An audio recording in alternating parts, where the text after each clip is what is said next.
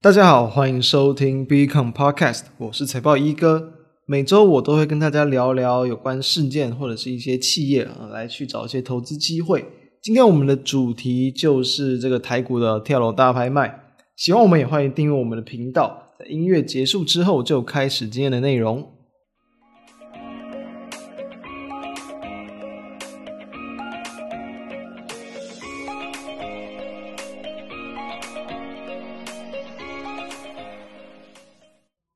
哦，近期台股这样的一个行情哦，我相信暂时也不太需要去特别聊什么公司哦，因为目前来讲，其实很多公司有关于基本面的东西哦，暂时可能对于股价没有那么大的一个这个支撑的作用，所以说走出了这样的行情，我们就来聊聊目前台股的一个行情吧。其实先前我们有谈过，就是在大约两周之前，其实我们就有提到说，其实台股好像有一点点小小的警讯，当时候其实还是整个船产原物料。非常强哦，一直在连续往上去创高的一个这个格局啊。不过当时候其实大概在两就是两周前左右，那经有一部分一点点啊，这个短线创高之后有点拉回的一些情况，所以当时我们就谈到，那上周当然台股已经拉回了。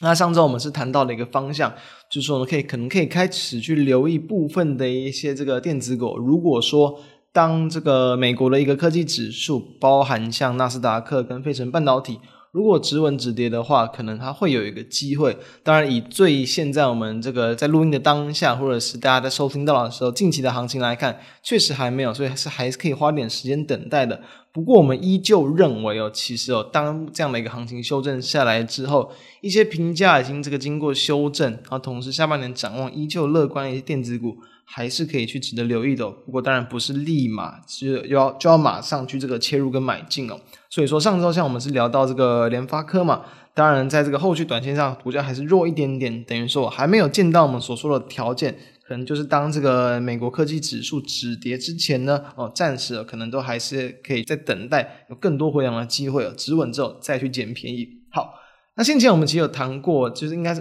蛮久之前啦，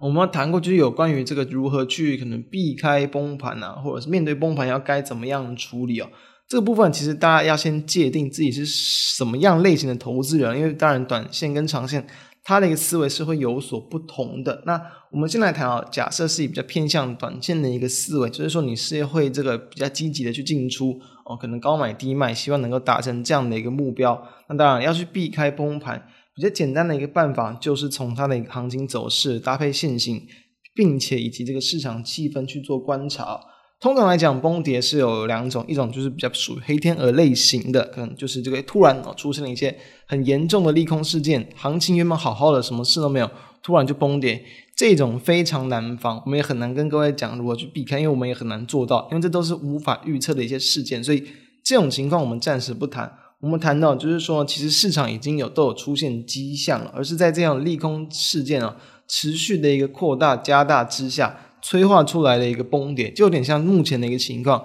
因为其实可以看到，这样子近期这个台股在这个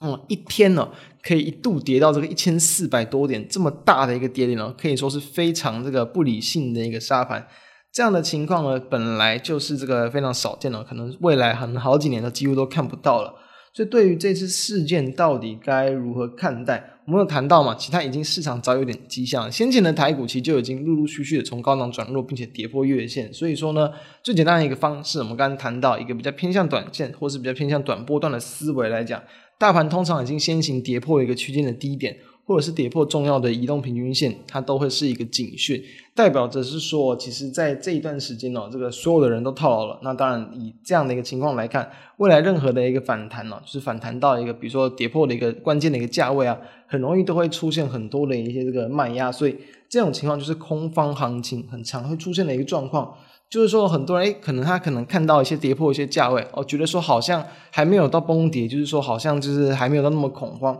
可能会想说要去抢反弹，或者是想去低接再等一下，那往往这可能它只是一个起点，其实就有点像目前的一个行情哦。即便其实我们在这个录制的当下，其实在这个崩跌这个一千四百点之后的这个隔天哦，其实都盘中也是都是一度有出现可能那种大幅度的急拉的一个反弹。不过我们认为目前的一个整个行情的一个结构还没有这么快的一个扭转。所以说，这还是要比较去提防的一个地方，就是说呢，当未来是出现类似这种跌破重要的一个关键价位，我们都还是要比较警惕后面的一个行情。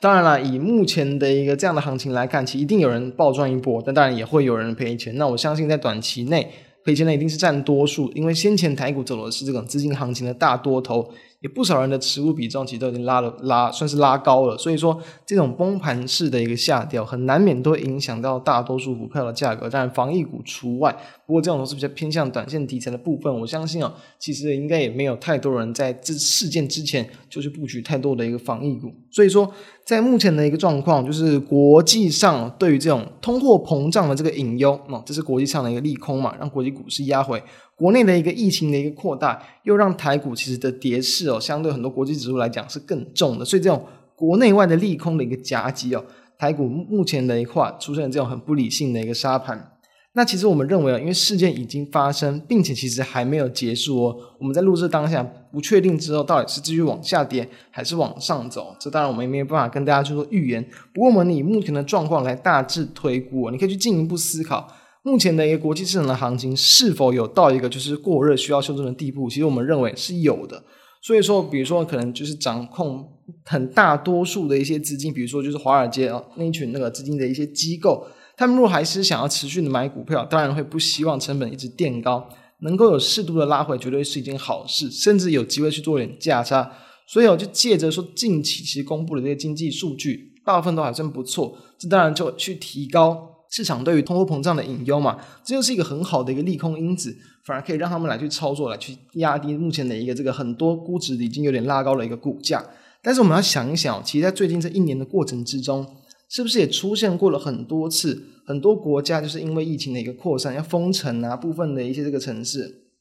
封锁，甚至是这个警戒的一个等级去提高这样的一个情况。也有经历过，就是这个公债殖利率往上突然飙得很高，飙得很快。大家都知道，公债殖利率飙高，那当然会影响到很多股票的一些这个评价，所以资金容易会撤出，压抑到股市。但是事后来看，诶，确实这些一些些的这些利空来讲，都会对于股价短期有点压抑。但是事后我们来看，因为资金行情目前还是处于一个宽松的结构，都还是能有机会持续的往上拉高。而目前在市场上是比较担忧，就通膨的一个加速，其实会不会已经有一点要去反应？当然，以部分的一些这个原物料股这么强势来看，其实很多资金他们都不希望让这么，比如这么大，就是这么多，比如说散户想要随便买就随便赚，他们势必也是要借由一些情况来去把这个股价压下来。所以我们会认为，你把时间再拉长一点点来看，就如同哦，其实我们在大约这个。呃，一月、二月那时候就有提到说，其实预期其行情是有来去这个突破到一万七千点以上的情况。目前来看，确实是突破了，但短线上很快速的又这个跌落了下去。哦，因为这样的一个崩盘，所以。我们会建议哦，这个地方你必必须要去持续的关注这个联准会之后对于这个利率的一些这个动作。原本他们是预期这个二零二三年才要去升息吧，当然目前的一些经济数据、通膨数据来看，确实很有可能加快，但是加快也不会是这个今年或是明年上半年的事情。我们认为其实还早，所以我们认为这个地方它会对于股市的心理层面有一点压抑。但是在资金的一个结构跟环境来讲，其实哦，下半年可能还是有机会。同时，在今年很多这这些电子产业啊、半导体等等，他们的一个这个就是供需的缺口，其实到下半年都还是会持续存在的。所以说，呃，近期的台股是直接从这个原本一万七千多，已经快要碰到一万八了，直接有回到了这个一万六千点以下。那其实就差不多就是回到了在这个今年初哦，今年初的一个低点的一个附近，当然甚至是还有可能再往下跌破。不过以这个就是股市领先这个基本面领先经济数据来讲，其实我们认为它还是有再去往上去反映的机会。主要就是说，在这个升息的步调其实不会那么的一个快速，这是我们的一个看法。所以对于比比如说比较是偏向这个中长期的投资人而言，如果啦，如果你连这样的一点的一个这个回档都会比较忍受不住的话，认为啊，其实它可能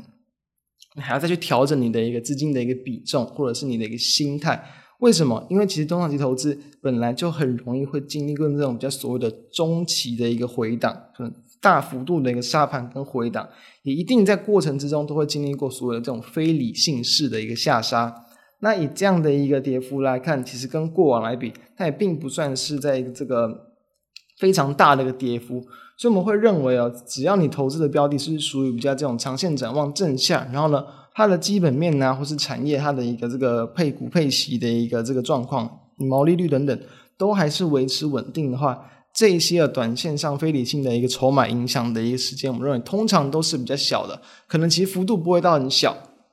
但是呢，它是在这个过程之中你一定要去经历过的一个事件，所以我们认为对中长期投资而言，或许在这个阶段你反而要去更乐观一点。怎么讲？更乐观就是说呢，哎，反而它出现了更便宜的一些买点，因为这种就是比较偏向就是怎么讲？不是知识实质的这个经济面哦，出现大幅度的一个这个崩坏啊等等，当然它是已已经领先反应过很多，涨了很多了。但是这样的回档，我们认为它反而比较会是一个这个机会，因为如果你敢在啊这个行情大好的时候持续的买，不断的往上买高，那这样的一个崩点你更不敢买，那不是很奇怪吗？所以反而在这种非理性式的一个悲观的一个情况，我认为它其实反而更是一个你可以去这个加码的原因一个情况了。但是假假设说，如果你这个地方，已经影响到你的一个心情，相信哦，可能就是对于你的一个资金比重，你要有所调整。通常来讲，中长期投资它的一个投资，单纯就是属于一个是来赚取合理报酬的一个情况了，比较难就是当做你这个可能大部分生活的资金的全部，所以这一点是比较需要去做调整的一个状况。好，那再回到刚刚有谈到就是短线的一个状况而言呢，其实我们会认为，如果在这个地方你还持有很多持股的。那你恐怕你在这个技术分析的一些动作跟纪律，恐怕要有所调整。因为其实就一个最基本的结构来讲，不管是做短线或者是做一个波段哦，一个比较普遍的一个定律啦，或者是市场上大家很常会用到的一些手法，就是破季线就走。那如果你风险的一个这个承受能力再低一点，那就是破月线就走。所以其实台股早就已经有先行有去反映说，不管是破月线或者是破季线的一些这个情况出现。如果你还没有走，那当然就你有可能你把短线变成了长线，你认为这个地方行情大好，它还有机会持续涨，这就是在短中期你的一个投资策略有所这个出现谬误的地方。所以说，如果说目前来讲啊，持股人不少的话，以台股的惯性而言，其实急跌大多数还是会伴随反弹的机会。我个人会认认为啊，目前还是要比较偏向反弹找卖点会来的比较好，降低持股比重。等待这个台股止稳之后再去接回，会来的比较安全一点。如果你持股档数仍然相对偏低的话，那你如果是以短线的人而言，你暂时也是不要这么急着马上去做切入。认为这一波的一个恐慌修正可能还会有一段时间。那如果你是比较偏向中长期投资者而言，持股低的话，这时候反而是哦可以去考虑陆陆续这个部件持股的情况。那当然就是注意后续整个全球这个升息的一个这个速度会不会提早太多或者加快很多。如果比市场预期的来快的话，那有可能这个地方其你就持股的一个这个长度，就是大概要压在可能在这个一年以内，会来的比较安全。这大概是我们对于目前这样子这一波的一个行情的一个看法。最后再做点总结哦，刚刚是谈到不同的一个投资人他们可以去执行的策略。如果是单纯对于行情的看法，我们会认为。哦，短线上的一个这样的一个理不非理性的一个这个卖压出现之后，哦，可能筹码其实会变得很凌乱，还会有在一个震大震荡，甚至在修正的一段时间。但是你把时间可能拉到下个月、下下个月来看，其实我们认为还是有机会会去慢慢回归到原先的一个资金行情它该有的一个这个价格。以上就是我们对目前的这样的一个台股崩跌的看法。那当然，大家不要看我们的一个标题是说。跳楼大拍卖，就是觉得这个地方就是拍卖要捡便宜哦。我们只是提出，就是说，其实往往在崩跌的时候都会有这样的一个说法，但到底该不该当做拍卖去捡便宜，我们认为都还是要再仔细的斟酌。以上，那我们就下周再见，拜拜。